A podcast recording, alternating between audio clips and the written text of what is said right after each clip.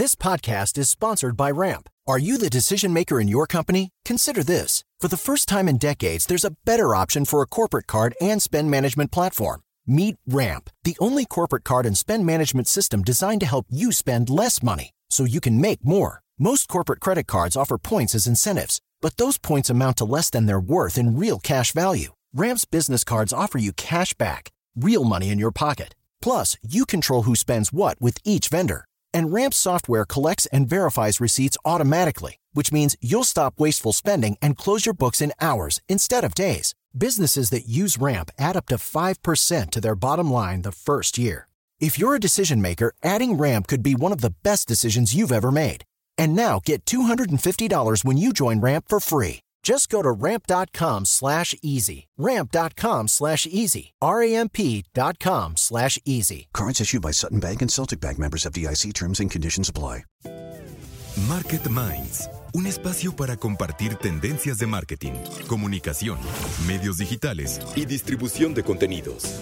Con Diego Plaza, director general de FCO Group y cofundador de Elliot Media, y Raúl Ferráez, presidente de la revista Líderes Mexicanos, FCO Group y Elliot Media. 88.9 Noticias. Información que sirve.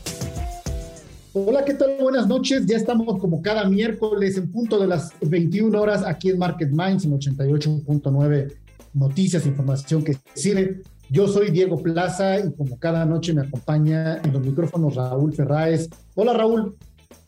Hola Diego, ¿cómo estás? Qué gusto saludarte.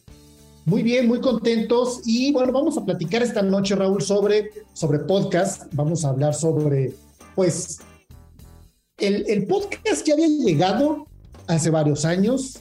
Siento que no tuvo el gran momento de auge que está teniendo ahora por muchas circunstancias que vamos a platicar eh, ahora en la conversación, eh, pero donde sí también tenemos que puntualizar es que el podcast se ha convertido en una oportunidad de tener un contenido más íntimo y que eso significa también pues una complicidad mayor entre interlocutor y quien lo escucha. Eh, en México eh, en este año 2022, 34 millones de usuarios escucharán eh, un podcast al mes. Y bueno, mucho tiempo atrás ha quedado ya el recuerdo de este primer podcastero que desde la radio evolucionó y que era el único podcast en México, Olayo Rubio, y desde 2005, que es justamente el año en el que él pues era muy disruptivo por este formato, pues ha ido creciendo, Raúl, a tener hoy, pues en 2022 en México, pues 34 eh, millones de mexicanos van a escuchar podcast por lo menos eh, eh, al mes. Y bueno, pues es una cifra que, que sigue creciendo y que el oyente hispano pues se encuentra sobre todo integrado en un 53% eh, en hombres y 43 mujeres entre 25 y 44 años de edad. Y, bueno, pues esa es más o menos la fotografía del podcast en nuestro país. ¿Y cuáles son los podcasts en, México más escuchados? La Cotorriza, Leyendas Legendarias, Relatos de Noche, Se Regalan Dudas, Caso 63, Enciende tu mente, Te vas a morir, Cracks de Oso Traba. Y fíjate, me llama la atención, Raúl, ¿qué opinas? Muchos de ellos son de, eh, pues de consejos, de, de, inspiración, pero otros son también de contenido de terror y de suspenso. Sí, pues mira, yo creo que con el tema de la radio hablada, con los temas de la, de la escucha de, temas de contenidos que se escuchan, que son audibles, creo que pues finalmente no debería de por qué sorprendernos, Diego, que tomaron el mismo camino que el tema de los videos, ¿no? De los videos, que es, pues la gente los quería, los, los quiere on demand. Eh, eh, digo, eh, no, no sobra recordar que finalmente ese ha sido justamente el gran éxito de Netflix, de las plataformas y de a donde está migrando toda la televisión tradicional, que es justamente a los contenidos on demand, en donde puedes tú escoger el programa que quieras, verlo a la hora que quieras, y dedicarle el tiempo que quieras, cosa que eso es lo que ha generado esta gran revolución. Bueno, en, el, en el, mundo de la radio hablada también, pues no podemos eh, tampoco eh, eh, desestimar, digamos, pues el impacto que tenía la radio eh, antes, ¿no? Y los millones de usuarios que mientras que trabajaban, mientras estabas haciendo el quehacer, mientras ibas manejando, mientras eh, estabas a lo mejor haciendo ejercicio, pues querías escuchar radio y lo escuchabas, ¿no? Y, los podcast, podcast pues vienen a justamente a hacer el cine de las plataformas, pero en el tema de la radio eh, o de los contenidos que escuchas.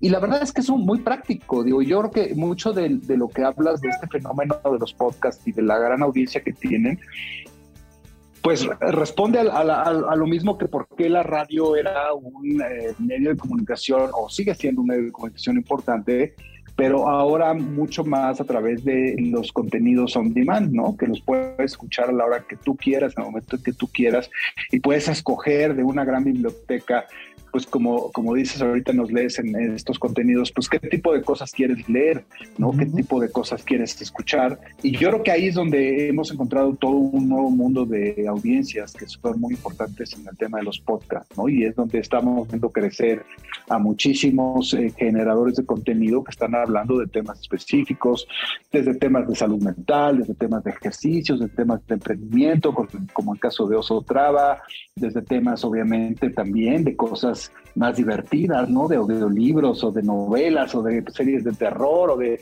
pues qué, qué mejor que si vas en el coche, que si estás haciendo ejercicio, que estás caminando, oír cosas que sean interesantes y no ahí agarrar cualquier cosa que a lo mejor en ese momento pues no te resulta tan, tan atractiva, ¿no? Y, y, también yo creo que hoy en el podcast, Raúl, encontramos cómo convergen eh, diferentes eh, tipos de creadores, y a esto me refiero, eh, creadores de contenido muy nativos del video digital, es decir, de YouTube o de Instagram, que han ido evolucionando a convertirse en creadores multiplataforma. Es decir, hoy vemos eh, casos como Juan Pazurita o como La Divasa o como eh, Victoria Volkova, que pues hoy han encontrado en el podcast también conversaciones que complementan su contenido en video y con eso estoy hablando quizá de contenidos más de entretenimiento, pero también es un punto de convergencia, Raúl, eh, de los grandes medios de comunicación o conceptos ya existentes de lo que pudiéramos llamar media tradicional. Por ejemplo, eh, los eh, cinco podcasts más populares y escuchados de todo el mundo en Spotify, que bueno, la plataforma digital de Spotify es el medio predilecto para los amantes del podcast, pues, pues son, son, por ejemplo, en el número 5 se encuentra The Daily, que en la quinta posición es justamente este podcast del, The New York Times, ¿no? Que diariamente habla de noticias de actualidad. El número 4 es TED Talks Daily, y bueno, pues TED Talks una es un concepto de conferencias que pues en video nació, eh, uno de los canales más importantes de YouTube y ahora en audio. El número tres en el mundo es Crime Junkie. Es un podcast para aficionados de historias del crimen, ¿no? Un poco lo que hablamos también de esta tendencia de lo que tiene que ver con el contenido de suspenso. Eh, el número dos es Call Her Daddy, eh, una chica que se llama Alexandra Copper y Sandra Franklin. Eh, crearon en 2018 este podcast. Pues son chistes, ocurrencias, bromas, diversión. Y el número uno es The Joe Rogan Experience. ¿No? Eh, Joe Rogan, eh, eh, quien ha sabido ganarse a los escuchas con su peculiar estilo, pues sí, un presentador y comediante estadounidense y que bueno, lleva más de 10 años que fue pionero de este formato. Entonces, básicamente, también aquí convergen nativos creadores digitales que migraron ahora a radio podcast, grandes medios de comunicación que encontraron en podcast una manera de complementar justamente su conversación, Raúl. Y bueno, por eso es que hoy vamos a platicar con Oso Traba, que es además, pues, justamente un personaje que ha hecho un crossover justo entre las, conferencias, entre las charlas de negocios motivacionales eh, y que lleva muchos años también en el ámbito empresarial y de los negocios propiamente con sus iniciativas y bueno, ha encontrado un importante canal de distribución ahora con este podcast llamado Cracks, pero pues también hay que entender cómo pues también tiene su propia estrategia y su chiste de tener éxito en podcast, ¿no? Y esto es de lo que vamos a platicar, Raúl, esta noche con Oso Traba aquí en Market Minds. En la entrevista. Y bueno, también recordar a nuestra audiencia, Raúl, que tendremos nuestra mesa marquetera como cada semana con Claudio Flores Tomás y Sebastián Patrón para hablar también del fenómeno, del fenómeno de eh, el marketing audible y cómo las marcas también tienen que subirse a este formato y esta conversación a partir justamente eh, pues de la, de la, de, de, la escucha eh, y de la radio digital, de la radio en internet, del podcast, del podcast particularmente, Raúl. Saludo con enorme gusto a Sebastián Patrón y a Claudio Flores. ¿Cómo están? Gustazo, como siempre. Un gustazo, gracias, Raúl. ¿Cuáles son, Sebastián, tus tres podcasts favoritos? Uno de ellos es Oso Traba, ¿eh? lo, escucho, lo escucho bastante. Eh, creo, que creo que tiene buen contenido Oso. La verdad es que, es que, digo, muchos de los podcasteros nuevos, de hecho muchos van a estar en el Advertising Week ahorita en noviembre, porque es un formato, como todos saben, creciendo enorme. Eh, el formato de, de Oso, eh, siempre lo dice él, quiero ser masivo, quiero ser más como tomar un nicho y, y meterle más profundidad al contenido. Creo que Oso lo hace bastante bien. A mí me enloquece también Pivot, el, podcast estadounidense del, profesor Scott Galloway. De hecho, yo, me parece chistoso porque siempre digo, creo que la persona más inteligente que he escuchado en mi vida es este, este, este señor. Una claridad de, de, de, de, conceptos, de negocio, de vida, buenísimo, ¿no? Este podcast también. Deletréaselo, a nuestro auditorio para que lo busquen. Pivot es P-I-O-V-O-T. Es, un podcast del New York Magazine que lo, lo, hostea Scott Galloway, profesor de NYU, y Kara Fisher, una, toda la que empezó con un, tema ahí de, de, tech, ¿no? Y yo, yo digo que el tercero, la verdad es que soy fan del podcast más escuchado del mundo, Joe Rogan. La verdad es que ese podcast a mí fue el que me metió al tema de podcasting. Creo que es una figura única, extraordinaria, que un episodio te puede dar una plática con un comediante, luego hablar con un egiptólogo acerca de que Egipto en realidad quizás no fue la primera civilización moderna, sino hay una Atlántida por ahí perdida y lo hace de una manera como en un ángulo de una persona mortal, realmente interesada por el otro lado. Extraordinario podcast. Esos tres son de los que más escucho y la verdad me fascinan. Ahora, antes de pasar con Claudio, ¿a qué horas los escuchas y qué buscas cuando escuchas un podcast? Híjole, yo, pregúntale a mi esposa, yo soy una persona que me encanta el sentir que al mismo tiempo hago dos cosas. O sea, me, fascina ese feeling de hice ejercicio una hora y aparte escuché un audiolibro. Hice, hice, salí a caminar y aparte eh, eh, hice esto, ¿no? Yo la verdad no manejo, estoy vivo en la Ciudad de México caminando, entonces mis momentos son cuando hago ejercicio, cuando estoy cocinando, esos aprovechamientos de, de, de, de momentos es cuando más escucho, ¿no? Y lo divido, ¿eh? Cuando voy a hacer actividades que requieren algo de pensar, escucho un podcast más ameno. Cuando quiero un audiolibro que me quiero concentrar, es cuando más como que camino o cosas que no me requieren tanto de mi mente, porque sí creo que hay una atención distinta para, para ciertos contenidos, ¿no? Pero esos son los momentos que, a mí me, me, fascinan en ese sentido, ¿no? Claudio.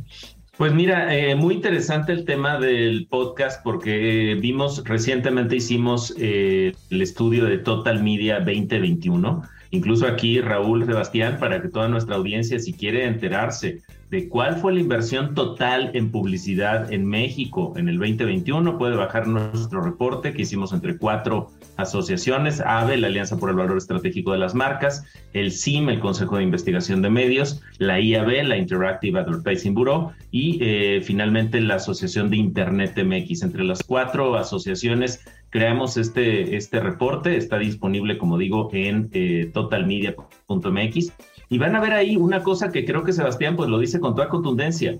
Eh, los podcasts están creciendo a nivel brutal en inversión publicitaria. Y Sebastián, tú sabes muy bien que donde va la inversión publicitaria es donde están las audiencias a grandes, grandes masas de audiencias que como tú, Sebastián, se aclientaron a formatos líquidos de consumo que empoderan al, al receptor, al usuario. No tienes que esperar a que dé tal hora o a sintonizar en alguna, en algún, este, en alguna plataforma el contenido, sino tú lo tienes disponible para ti en cualquiera de las plataformas populares de consumo de audio. Eh, me parece que lo que, lo que encontramos contundentemente es cómo eh, los podcasts están incrementando a lo largo de los últimos años de manera sistemática la inversión de las marcas que están buscando a sus audiencias y conectar con ellas. Entonces, pues el podcast llegó para quedarse y va a ser un gran negocio. Oye, y, quisiera agregar algo, Raúl, si me permites, a Claudio. Algo interesante. Joe Rogan tiene el podcast más escuchado del mundo, ¿no? Tiene más rating que CNN, Estados Unidos, etcétera, ¿no? Es un formato que viene a romper todo lo que hemos aprendido en el mediano plazo en digital. Es un formato de tres horas por episodio. Olvídate, olvídate el, ay, es que no consumen más de tanto. El podcast más escuchado del mundo, los episodios duran tres horas. O sea, escuchas 20 minutos un rato, otro 15, y así, y, así lo consume la gente. O sea, tres, hace cuatro te lo años. Vas administrando, Sebastián. Claudio, que, si hace cinco años te dijera alguien, nosotros que estamos en medios digitales, un formato de tres horas para digital, hubiera sido tan loco. O sea, eso no sirve. O sea, eso no. Y wow, o sea.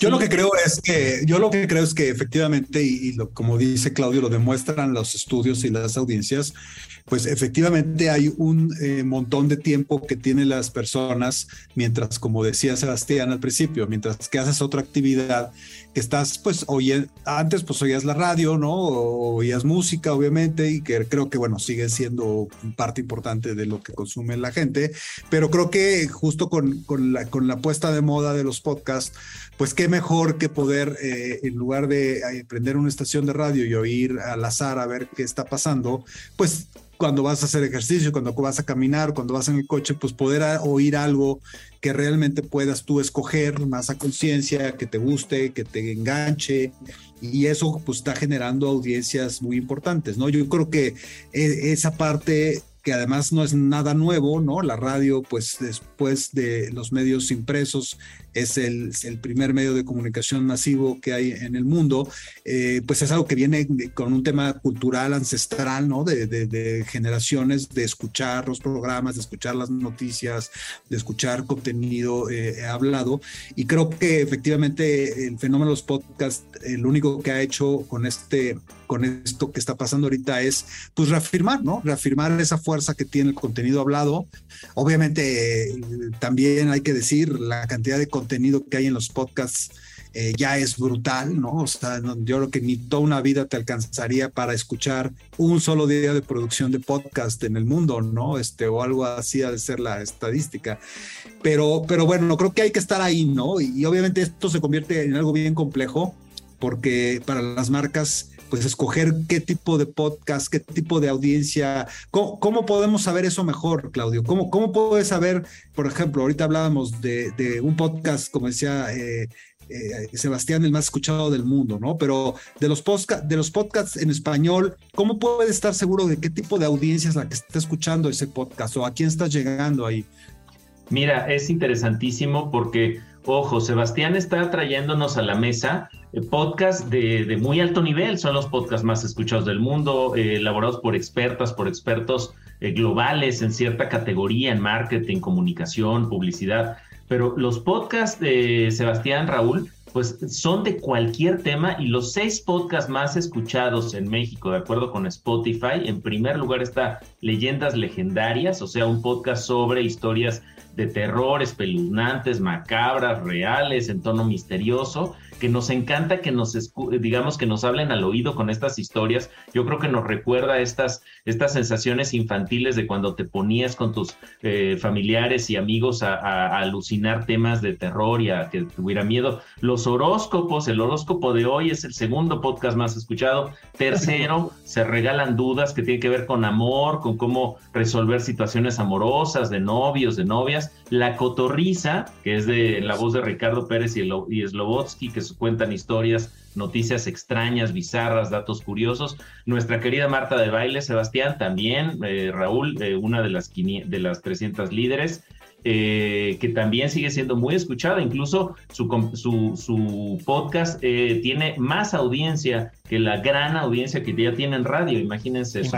imagínate eso. Imagínense eso. Y finalmente meditada, que es un podcast, eh, digamos, enfocado a liberar el estrés, disfrutar de ejercicios de meditación. O sea, la diversidad temática que hay allá adentro es enorme, Sebastián, y por eso atiende a tantos públicos. De hecho, en el advertising vamos a tener a Pau Herrera, la productora de Se Regalan Dudas, para que nos diga cómo conciben todo eso, cómo lo comercializan, cómo, cómo platican, eh, eh, cómo hacen todo ese, el elegir talento para el podcast, etcétera. Yo creo que cerraría con esto.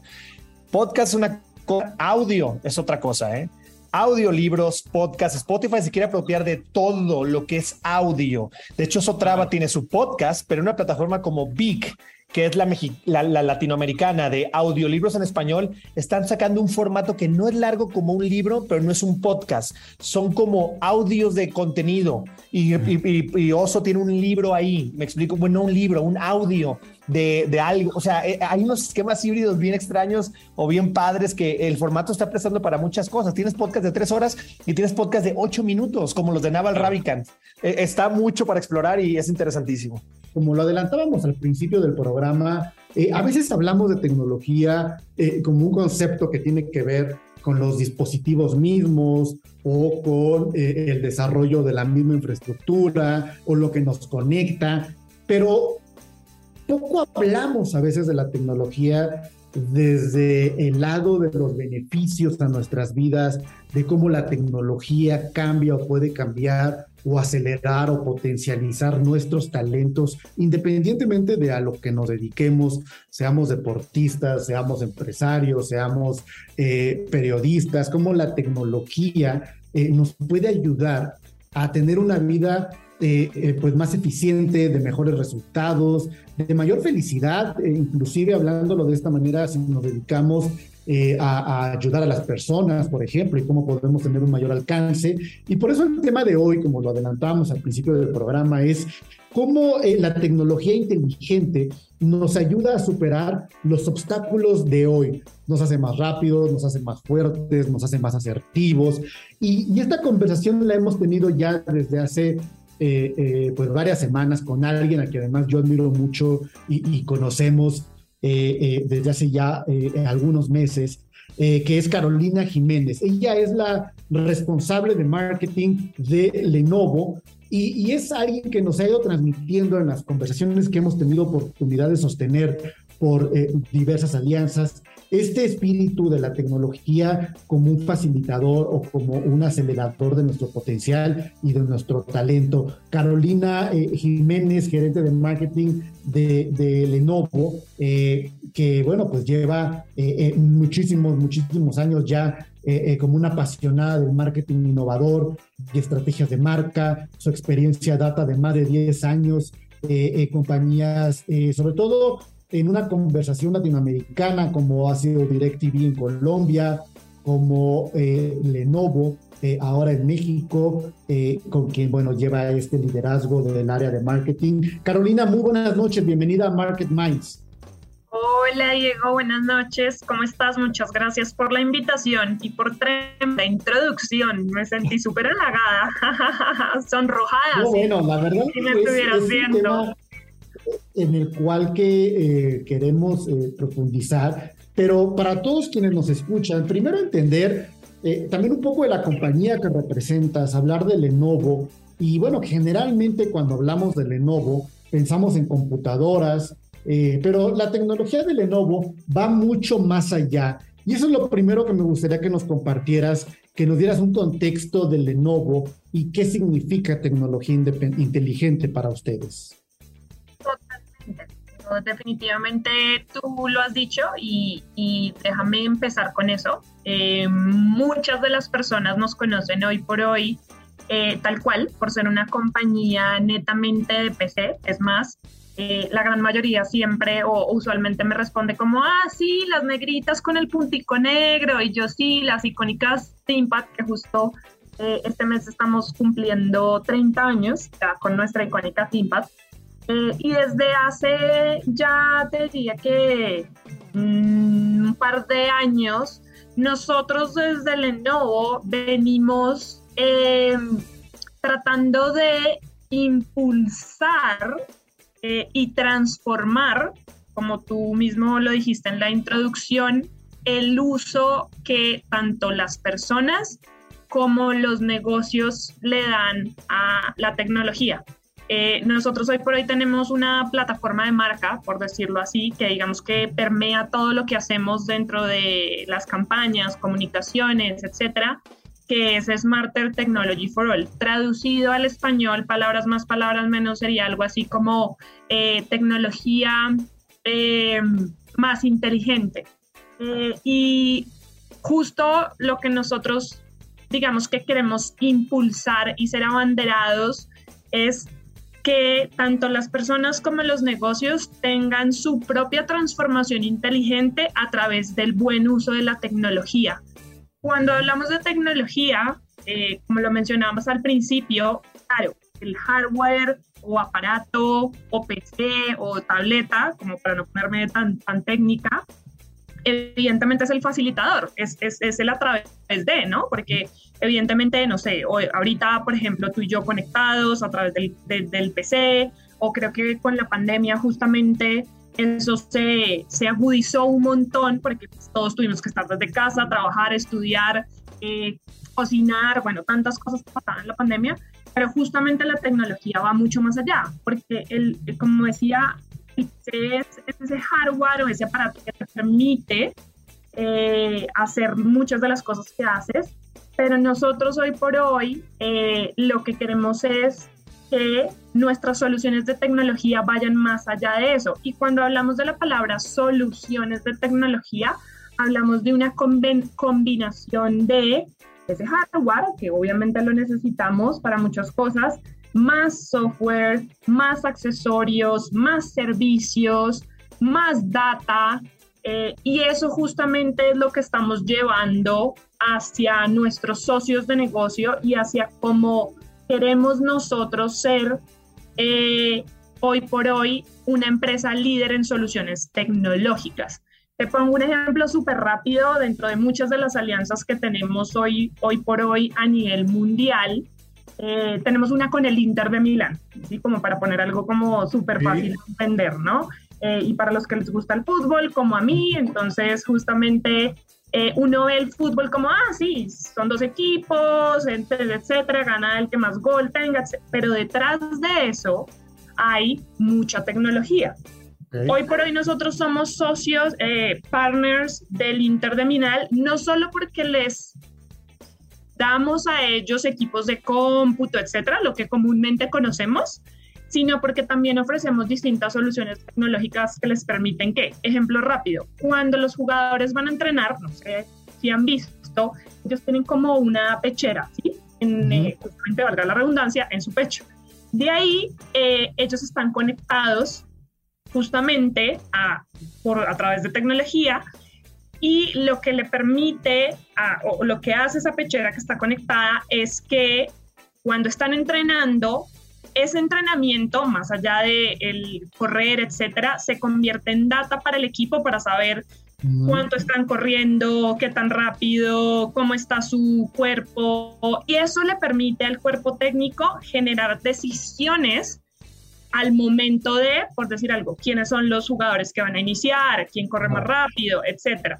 Un ejemplo súper rápido de cómo justamente salimos un poco de, de, ese, de, ese, de esa percepción de, ah, solo PCs, a realmente ofrecer soluciones de tecnología que van más allá del computador. Y aplicadas justamente, por ejemplo, por ejemplo, aquí como lo mencionas, Carolina, pues a, mejorar el desempeño de un jugador, de un equipo de fútbol.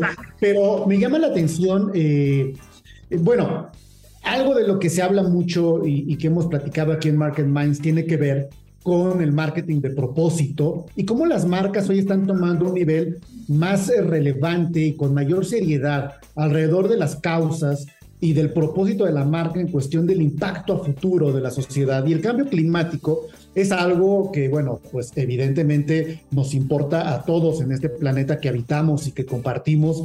Y, y Lenovo también ha volteado a ver este tema de la causa y este tema del propósito enfocado en otro ejemplo que tiene que ver con el cambio climático y cómo está impactando y también hablar de que esto es muy importante también para las generaciones más jóvenes que se identifican con causas. Y en ese sentido, ¿cómo una compañía puede lograr impacto en cosas tan grandes como el cambio climático, Carolina? Con esta plataforma de marca que yo te comentaba de tecnología más inteligente para todos, sin duda alguna, como tú lo acabas de mencionar, está absolutamente ligado el hecho de que nosotros queramos ser esos impulsores de transformación inteligente con una, digámoslo así, tecnología más inteligente, la parte justamente ambiental. Nosotros hoy por hoy, uno de nuestros pilares más importantes como compañía es qué estamos haciendo nosotros para realmente impactar al medio ambiente y a la sociedad. Ejemplos súper rápidos y puntuales. Estamos justo eh, a punto de lanzar, realmente hasta mañana es el lanzamiento oficial, eh, así puedo dar también igual la primicia eh, de nuestra ThinkPad Z. Nuestra ThinkPad Z es uno de los nuevos productos que vienen con un diseño muy ecológico. Más del el 60% del producto viene en aluminio reciclado.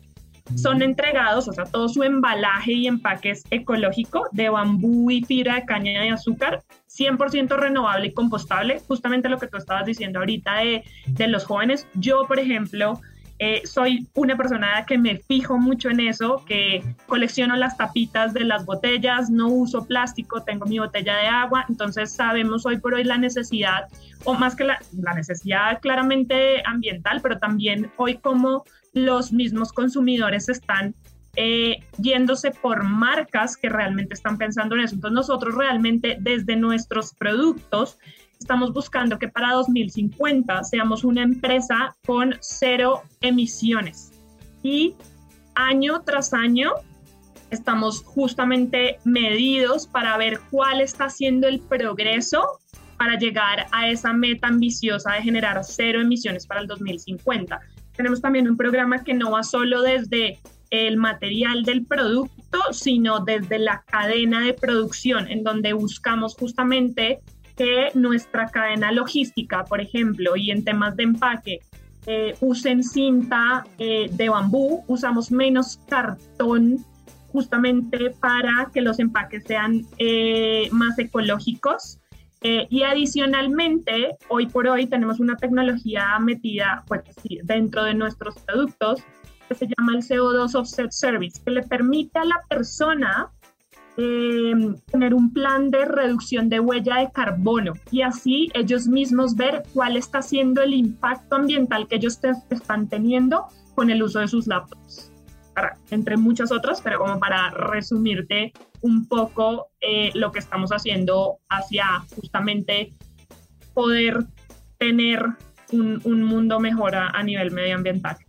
Ahora, la tecnología cobró eh, y está cobrando un factor de no sé si necesariamente si hablar de cambio o hablar de aceleración en cómo la tecnología impactó en la forma en la que trabajamos durante la pandemia y post pandemia, en el trabajo a distancia, en el trabajo a través de la, eh, tecnología, de las reuniones, y, y, también muchas empresas cambiaron la forma en la que operan en sí mismas y que hoy generan eh, pues sus dinámicas eh, de trabajo. Lenovo cambió, Lenovo está innovando, eh, al interior de su compañía, en la forma en la que trabaja y está promoviendo una nueva forma de trabajo. ¿Cómo esta aceleración fue un punto referente para la compañía actualmente, Carolina?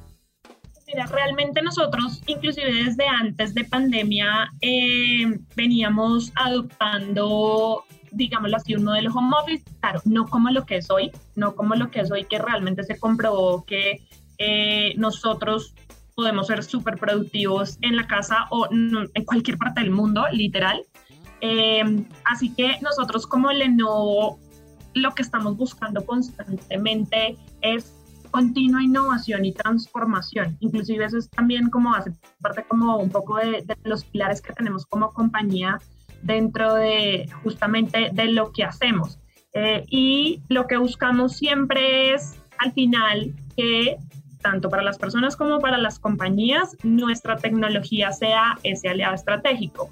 Hoy por hoy nosotros contamos con soluciones de videocolaboración, justamente con toda esta parte que estás mencionando, en donde al final el trabajo híbrido ya llegó, ya llegó para quedarse. Hoy por hoy, eh, por ponerte un ejemplo, en las oficinas de Lenovo, en todas las salas de reuniones hay eh, una solución de videocolaboración que permite conectar a personas desde cualquier parte del mundo, justamente con personas que están en la oficina, obviamente una mejor y una mayor interacción en reuniones híbridas. Tenemos por el lado de educación, es una de nuestras industrias o verticales más importantes, más relevantes, en donde todo el tiempo estamos desarrollando eh, soluciones nuevas. Eh, una solución que se llama Lenovo Virtual Reality Classroom, donde básicamente lo que buscamos justamente es que a través de la implementación de realidad aumentada y realidad virtual, las escuelas puedan estar equipadas con eh, lo último en tecnología y que eso haga que sus alumnos aprendan eh, de forma diferente, ¿no? Tú sabes que no es lo mismo cuando, no sé, creo que tú o yo, puedo decirlo así, nos tocaba mirar las enciclopedias y no, imagínense, voy a poner un ejemplo, no sé, Roma o los planetas.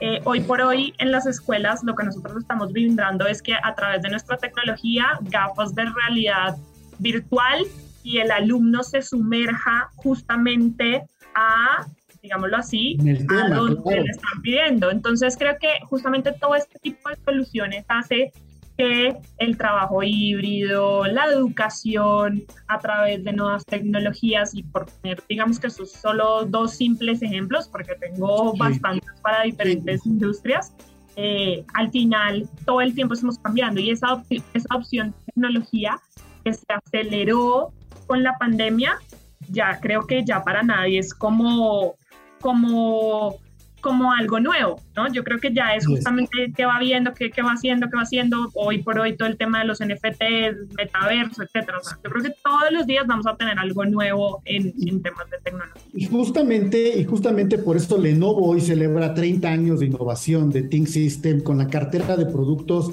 más, más amplia de su historia. Y bueno, yo te agradezco, Carolina, Carolina Jiménez, gerente de marketing de Lenovo, por esta increíble charla de cómo la tecnología inteligente nos ayuda a superar los obstáculos de hoy. Gracias, Carolina, por haber estado en Market Minds. No, muchísimas gracias a ustedes, un gusto.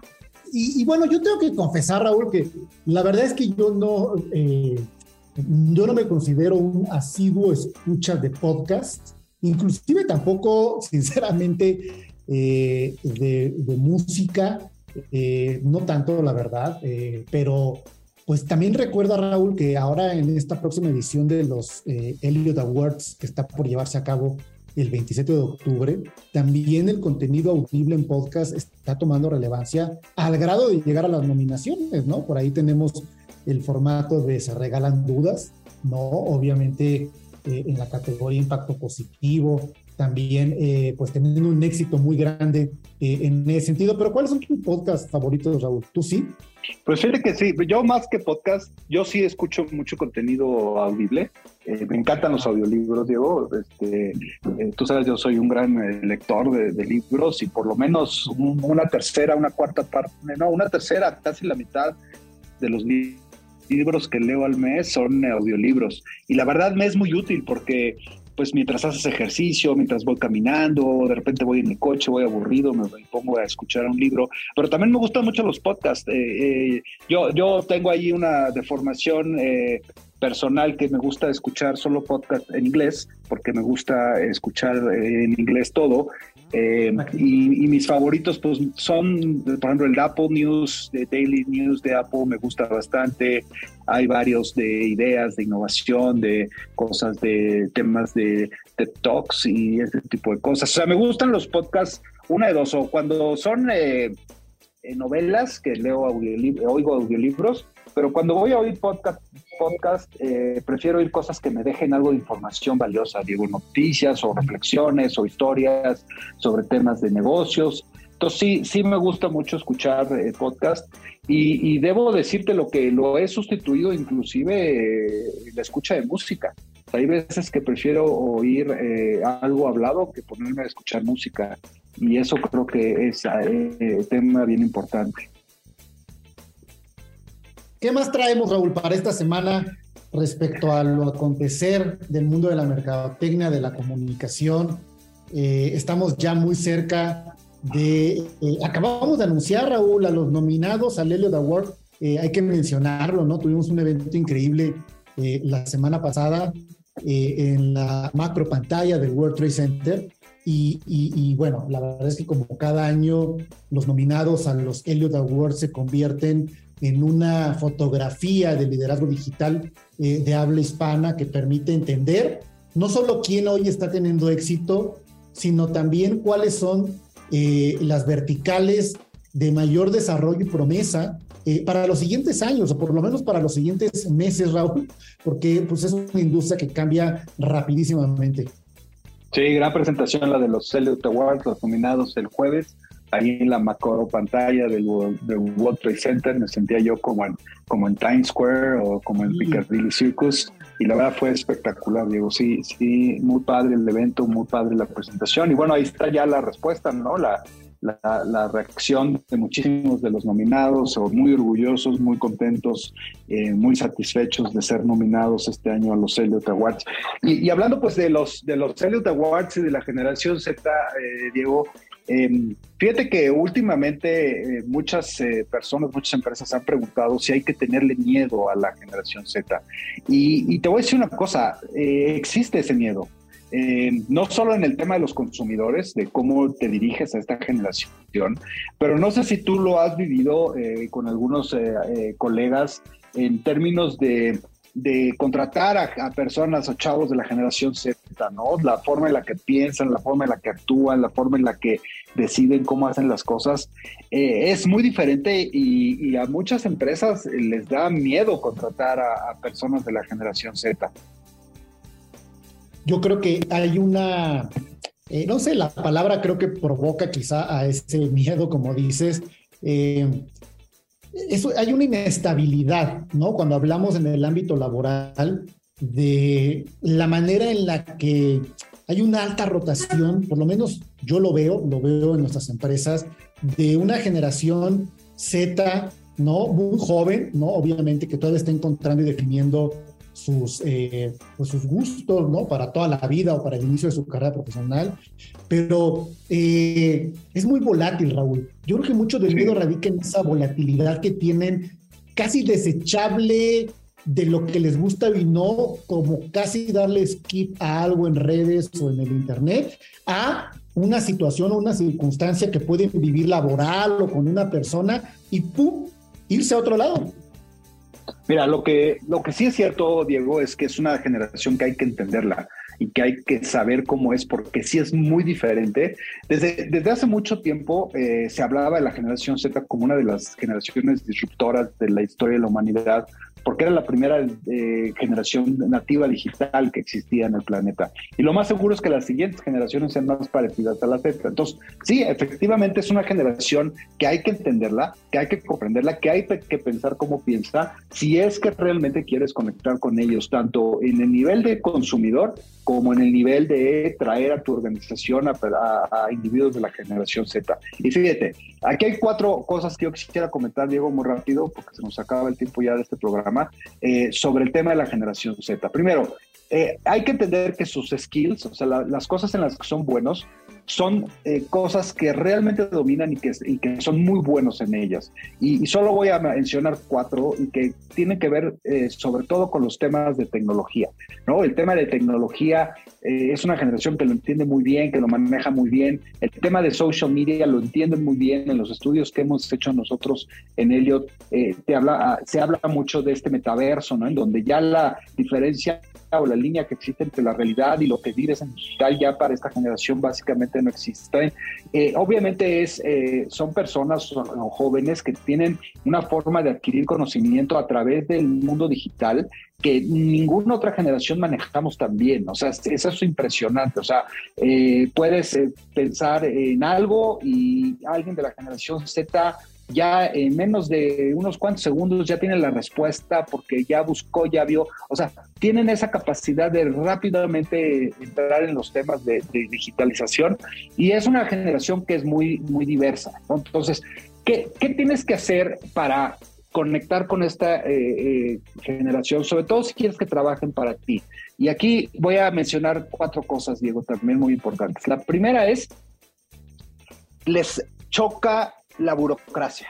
Y eso es un primer paso que tienes que pensar en tu organización y tienes que eliminar de tu organización. Tal vez esto es un poco desesperante porque efectivamente es una generación muy poco tolerante y es una generación que está acostumbrada a que todo es rápido. Todo tiene que ser rápido, todo tiene que ser fácil, todo tiene que ser al, al, juego de un clic y resuelves las cosas. Entonces, cuando una, eh, eh, alguien de la generación Z entra a una organización en donde el tema de la burocracia es una monsterga, lo más seguro es que pierdas a esa, a esa generación. Tienes que ser transparente. O sea, es una generación que no tiene miedo a trabajar, pero si desde el principio las reglas no están claras de qué puede esperar él y qué no puede esperar, eso va a ser también un, tema de que eh, las cosas no van a funcionar. O sea, tienes que ser muy transparente con esta generación, tienes que desde el principio poner las reglas muy claras de qué sí, qué no, y si las aceptan, van a jalar bien y van a avanzar. Pero si luego hay cosas ahí que no se habían platicado, que eso no lo habíamos dicho, que eso no me lo habías explicado, lo más seguro es que esa generación haya un rechazo, sobre todo en el tema de del trabajo. Luego, una parte importantísima, eh, Diego, es eh, el tema de lo que se llama el, propósito del trabajo. Y esto para la generación Z es súper importante. O sea, eh, puede ser un trabajo divertido o aburrido, puede ser un trabajo intenso o no tan intenso, puede ser un trabajo bien pagado o a lo mejor no tanto. Pero si lo que ellos hacen no tiene un propósito, una, un tema de, de, algo que están haciendo que ellos sientan que va más allá de su simple rol en la empresa en la que están jugando, lo más seguro es que ese trabajo no acabe por conectarlos y no lo logres mantener si no hay ese, eh, lo que se llama meaningful, ¿no? Propósito de un trabajo. Y finalmente, Diego, y para esa generación es súper importante la armonía en el espacio de trabajo. Eh, es, es, una generación que prefiere no tener conflictos, es una generación que le encanta eh, eh, las experiencias, la vida social, es una generación que el trabajo tiene que ser divertido, y a lo mejor también aquí puedes decir una crítica de esta generación, ¿no? A lo mejor muy diferente a la de nuestros padres, que el trabajo era, pues el trabajo y sacar la chamba y ganarte el pan de cada día, como dirían. Esta generación, el trabajo tiene que ser divertido, tiene que haber armonía, tienen que pasársela bien y tienen que sentir que lo que están haciendo sobre todo les gusta. No está mal, son cosas diferentes de esta generación, pero son cosas que si no tú como empresas juegas eh, eh, con ellos y los entiendes, pues simple y sencillamente pues no vas a conectar con esta generación, viejo. Sigamos platicando sobre generación Z, Raúl, si estás de acuerdo en el próximo programa. Eh, acabamos de publicar nuestro estudio más reciente de Elliot Media sobre la generación Z, pero ha llegado el momento de despedirnos. Nos vemos la próxima semana en punto de las 9 de la noche aquí en 88.9 Noticias. Buenas noches a todos. Buenas noches, Raúl. Hasta luego, Diego. Que te muy bien. Esto fue Market Minds, un espacio para compartir tendencias de marketing, comunicación, medios digitales y distribución de contenidos. 88.9 Noticias. Información que sirve.